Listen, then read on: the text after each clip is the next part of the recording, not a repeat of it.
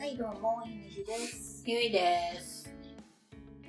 あの、ゆいさん、はい。私が初めてやったバイトはね、和菓子屋さんだったんですよ。お菓子屋なんだ。和菓子屋さん。コンビニの前にあったんだ。うん。お和菓子屋さんだったんだけど、うん。ゆいさんは何だったんですか？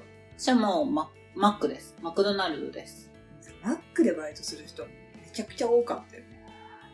まあ、特に当時はね、なんか20年？ぐらい前。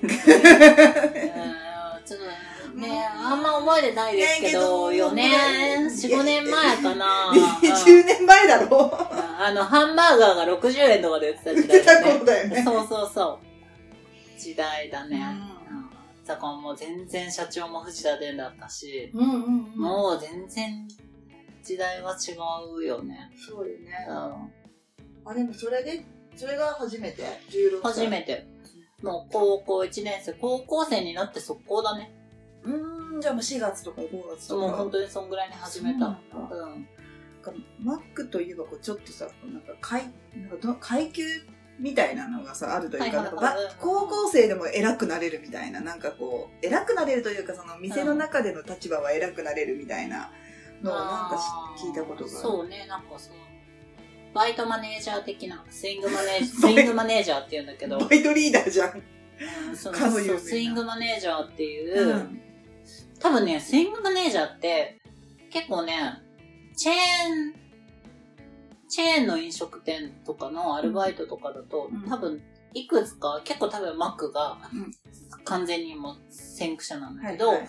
そこからうんその経営とかを学んだ、あの、各チェーン店に、あの、多分横転されてて、他のハンバーガーチェーンとか。そうそうそう。ん。なんかスイングマネージャーって多分他のチェーンとかでもあると思うんだけど、まあいわゆるバイトマネージャーみたいな感じで、一応ね、あれはね、18歳以上かな。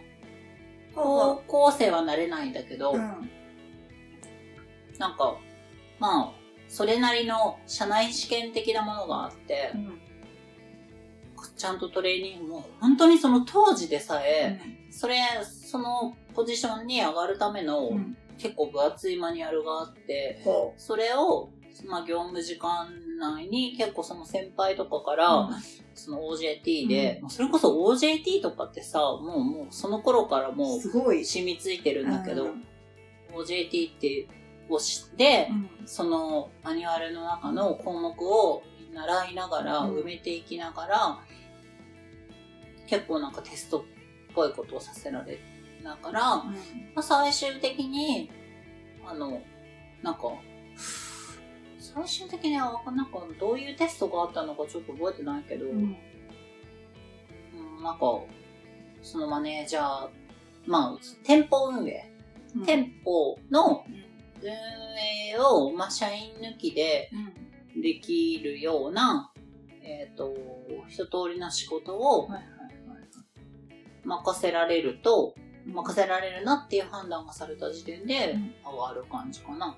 それは、それまでもステップはあって、あるある。うんうんだから、それ、そこまでのステップがあって、あのね、多分お店の規模とかによっても、うん。多分飛び級的なこともあるし、はいはいはい。そもそもその全てのステップに人が埋まってないお店、小さい規模のお店とかはあるので、まあちょっとそこら辺はお店次第だと思うんだけど、私いたお店はすごい大きい、うん。あの、売れてるお店だったから、うん、結構ちゃんとステップ踏んでって、はい結構その、その中でも限られた人間、あの、そもそも希望するもの好きばっかじゃないから、あいや、責任を負いたくないんでみたいな人とかもいいるけど、なんかもう部活感覚で結構みんなただわーって上に上がろうとしちゃって、うん結構なんかその、バイトマネージャーみたいな、そのスイングマネージャーの人たちのチームが、なんか楽しそうだな、みたいな感覚になってしまったんだよ、当え、じゃ時は。あ、え、だってことは、うん。な、それになったってことか。なったなった。おおそうなんだ。なった。だからお店の鍵とか、まあそれこそ大学1年生からそのお店のセコムキーとか持ってたし、あ、そっか。18以上だから高校出たら、らなれる。そうなんなれるのか。だからもうその頃には、うんそのお店のセコムキーとかも全部の鍵を持ってたりとか、やば。あとお店のそのオープンうん、とかはい閉店の作業とかはいも、まあ、そのの自分プラス、アルバイトの皆さん、自分もアルバイトなんだけど、うんアルバイトの他の人と一緒にお店を開けて閉める。だからまあも、もちろんさ、ああいうチェーン店ってさ、その、一日の運営にずっとその社員がいるわけじゃないので、まあ、そうだね。うん。だから別に一日通して社員がいないことも多いし、結構その社員の人は社員の人で別のタスクをうん。やって、やってる。はいはい裏でやってたりとそうそうね。でもなんかそのお店の発注作業とかシフトを作るとか、うんそういうのまで全部やってたけどね。へーまあ、要はもう、ほぼ、なんだろう、そう1店舗に何名もいたりとかするってこと？あ、もう全然、そのお店はね、本当に10、10、20いたよ。スイングマネージャーが？うん。へえ。もう当時はね。あ、じゃあもう、全部で言ったらなん、その、あ、全然、まあ、その、お店のアルバイトの、は100人超えてたもん。あ、やばいね。めちゃくちゃでかい。うん、あ、うんでもそうか。まあ、大きめのお店なんで、でもね、多分、うん駅前の大きい繁盛店とか、うん。ロードサイドのすごい売れ、うんそのドライブスルーにめっちゃ並ぶようなお店とか、はいはいはい。そういうお店とかは全然あると思う。そのぐらい。なんかさ、いわゆるこう、これ知っとくといいよみたいなのあるの？こうなんか、しゃこう普通に買いに行く人たちがとか、こういう単語とか言ってるよとかさ。なんか、よく使う社内用語いやもうねもうちょっと情報が多分古すぎるので、あああ、そっか。の、わかんないけど、うん。なんかちょっと面白いかったやつとかないですか？なんだろうね。あトイレのことなんとかっていうみたいなのよくあるじアパレルみたいな、ゃん。ナンバーみたいな。そうそうそうそう。いや、あんまり意外とないかな。うん、なんか、まあ、基本的に会話はなんか英語だよね。えそうなの？なんとかプリーズとかサンキューとかさあ、、聞いたことはある。うんとかっていうのもあるけど、うん、なんだろうね。あんまり意識したことないの。でもなんか今考えると、うんなんか本当にそのなんかチェーンストアマーケティングがなんか徹底されているというか、うん。やっぱりそんな本当にマニュアル、もう当時からマニュアルしっかりしてたし、うーんとね、あーなんかもう本当にあの、マニュアルに従って働くことが、なんていうのかな。いや、まあなんかそれ、そればかりじゃなかったんだけど、うん。なんかその中で部活的な楽しさもあったんだけど、決められたことをなんかどれだけ徹底的になんかできるかみたいなところではあったので、はいうんなんか学ん、まあ、あ社会人とはこういうものなんだなっていうのは、すごい早い段階で学んだ気がする。確かにそうですよねうん。しかもそれちょっとなんか上の立場じゃないけどさ、ちょっと束ねる立場みたいのまでやるとなると、そうね。ね、なんかうん人間関係とかもやってたそうだし、まあなんか今考えるとまあちっちゃい世界なんだけど、うんとはいえの早い段階で社会を経験した気にはなってたかなっていう気がする。へー面白いな。なんだろう、マックって、え、なんか当時の面白メニューとかってないんですか？それこそ60円とかってその頃か。60円マック、60円バーガーとかね、60円、65円なんかあそのぐらいましたねまあ、100円以下でもさ、だからもう本当にハンバーガー10個買っても1000円いかないみたいな時代だったので、うひたすらハンバーガー作ってたよね。そっか。あ、そうそう。なんだっけ、さっきひたすらハンバーガー出てたもん、だって。ハンバーガーとかはさ、作り置きは基本しないの？オーダーが入ってから作るあのね、だから、当時のシステムと今のシステムって違って、えっと、当時は、えっと、作り置きをしていた。うん。で、も、うん。何分だっけな？なんか10分ぐらいしか持たない。あの、その、ほできてから、うん。10分以上、その、ストック場所、なんかあったかい、はいはいはい。トランスファービンみたいなやつがあるんだけど、待って、名前かっこよすぎないそう、あったかいところが、うんうんになんかストックしていても、そのタイムオーバーになったらもう捨てるみたいなプロセスはうん結構きっちり決まってたね、ルールが。へえ。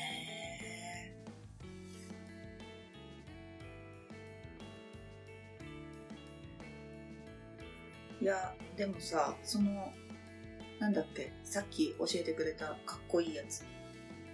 トランスファービトランスバービー？いやトランスバービー？まあ、ー。なんかもうそれで合ってるかどうかも覚えてないけど、いや絶対そうでしょ。え、トランスバービーは、あの、よく、何、バーガーとか置かれてる。あの、つそう、当時ね。うんうんで、も、なんか、なんかね、変わったんですよ、システムが。全国的に当時システムを入れ替えていて、うん。あと、基本的に、えっ、と、オーダーがもう、ポス打ったら、うん。あの、裏にオーダーがうん。出て、うん。その、入ったオーダーを作る。だからなんかね、その、えっ、と何？材料、パーツパーツはうん。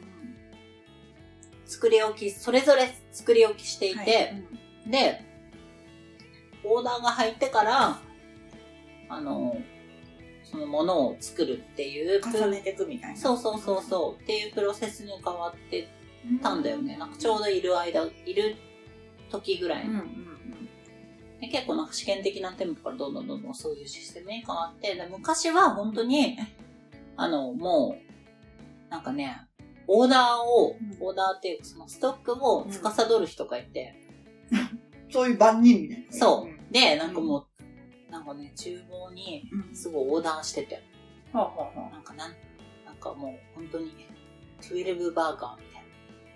作って。10なんかね、1回で作れる、ね、ハンバーガーのね、マックス数が決まってて、その機材的に。うん。で、なんかそれをオーダーしてた。え、じゃあ何？こう、それは、要は、もうこんぐらい出るやろっていうのを、うん。わ、なんかこう予測してる人みたいな。そうそうそうそう。で、なんか、かオーダーのいろんなルールもあって、うん。なんか、そのマックス、マックスオーダーを作り続けろっていう呪文とか、なんかね、いいろろいろあった。それもなんかこう、言い回しであるんだ。ある。なんていうの？覚えてないもん。要は、フルフル回転でお前ら回せみたいなことでしょ？そう、なんか、なんかもう本当に、怖いよ。なんかもうプログラミングみたいな、もううん無限ループみたいうに、ん。ストップっていうまで作り続けろっていうオーダーとかがあって、もう当時のそのハンバーガー安かった時とか、あとは、そのなプロモーションで、あのー期間限定の月見バーガーとか。とか、なんかそういうググラコロとか、うんうんうんそういうのがあると、もう、ずっとそれ、その、そういうオーダーが、めっちゃ売れてるお店はね、あったりもする。やっぱああいう時って月見バーガーばっか出るんですか？出る。いや、うん。ね、当時さ、メニュー数今ほど多くないし、そうだっけ？うん。多分ね、10種類もないぐらいじゃないかな。10種類ぐらい覚えてない。え、だって、ハンバーガー、ダブルバーガうんー、チーズバーガー、ダブルチーズバーガー、照り焼き、えっ、と、フィレオフィッシュ、チキンタツタ、ビッグマックあくらいじゃん。そんなもんか。照り焼き言った手切った。うん。くらいで、プラス、期間限定みたいな感じだったから、多分ね、そうか。そんなもんか。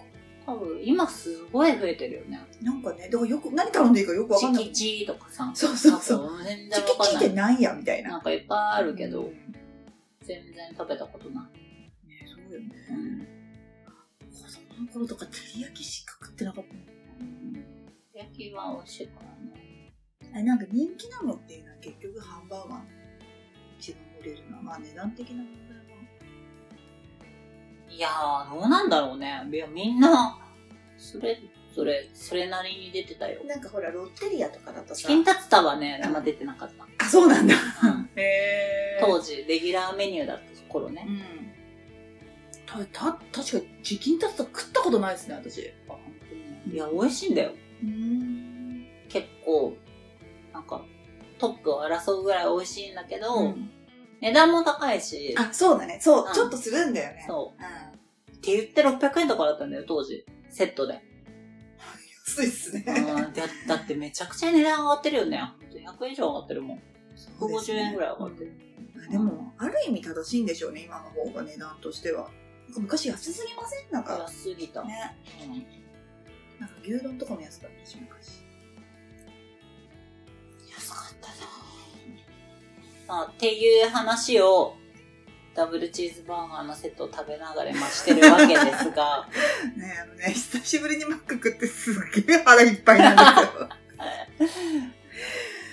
いやーたまに食べるな。年に何回か食べるな。いや私本当に、多分5年以上ですよ。あ、そう。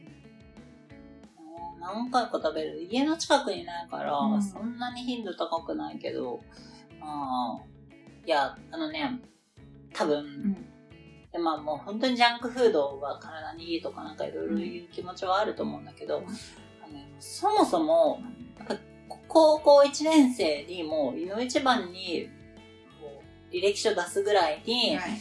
あの、だったので、大好きなんだよね、マックは。もともとマックは好きなマックはすごい好き。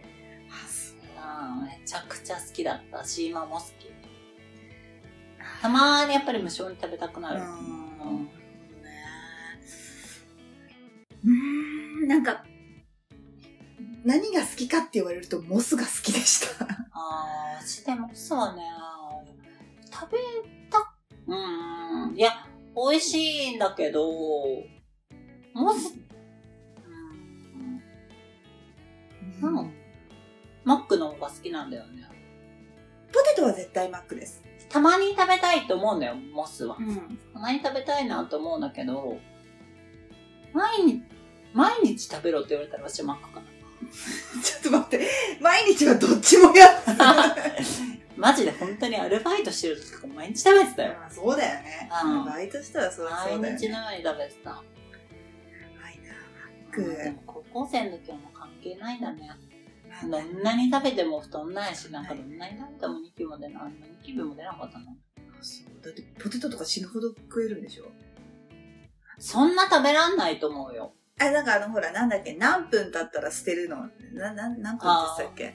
ポテトは多分7分とそれか、それマジで捨てちゃうの？捨てる。そうなんだ。うんそれなんかバイトが後から食うとかできない？いや、もうね、なんかもう、その捨てた、うん。なんかもう捨てれるボックスみたいなのに多分、うん。ああ、も捨てられるんだけど、もうそれを食べようなんて思わないよ。すごい量だもんね、多分。めちゃくちゃ量あるし、なんかもうそこに入った時点で、ん。なんかもう本当に汚いものを見るような目で見るあくらい、あまあ衛生的にもそこそこに入った時点でもう管理されてないあ、し、そりゃそうだよね。うん。いやーでもすごかったなーでもそこでもロスができる限り出ないようにはあ、もちろんもちろん。管理はしてるってことだよね。そうそうそうそううんうん。それはそうね。そうだようね。ん。なんか、なんかむやみやたらにね、揚げまくってたら、ただね、芋がもったいないだけだしねそうそうそう。だから、そこら辺も、うん。そのお店を、なんだろう、その、今もちょっとわかんないけど、うん、なんかまあ、その、ある程度そこら辺は、連動が粘土が、必要。て、てたれが。そうそうそう。そのポテトのうん。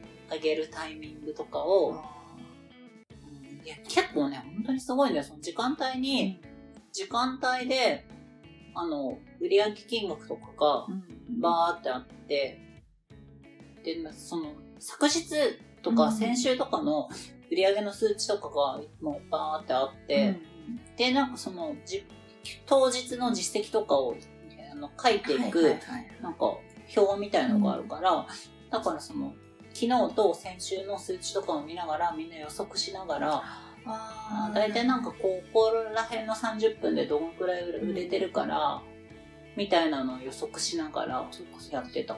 それを本当にね、なんか高校生とか大学生の時にやってたから、なんかすごいなんか売り上げとかコスト感覚みたいなのそこら辺はすごい身についた気もする。確かに。うん、それはそうですよね、確かに。できる限りロスはね、起こしたくないし。そうそうそう。あ、面白いな。そう思うと面白いですね。うんただ単に売ってるだけじゃなくて、まあ、その上がっていくと、そのね、やることも増えるから。そうね。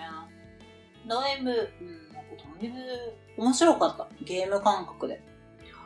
ゲーム感覚で、うん、なんかその、ちっちゃい店舗運営っていうのを学んだんだよね。うん。マックでバイトするから。今はおすすめしないけどな やろっかな。面白そうじゃん。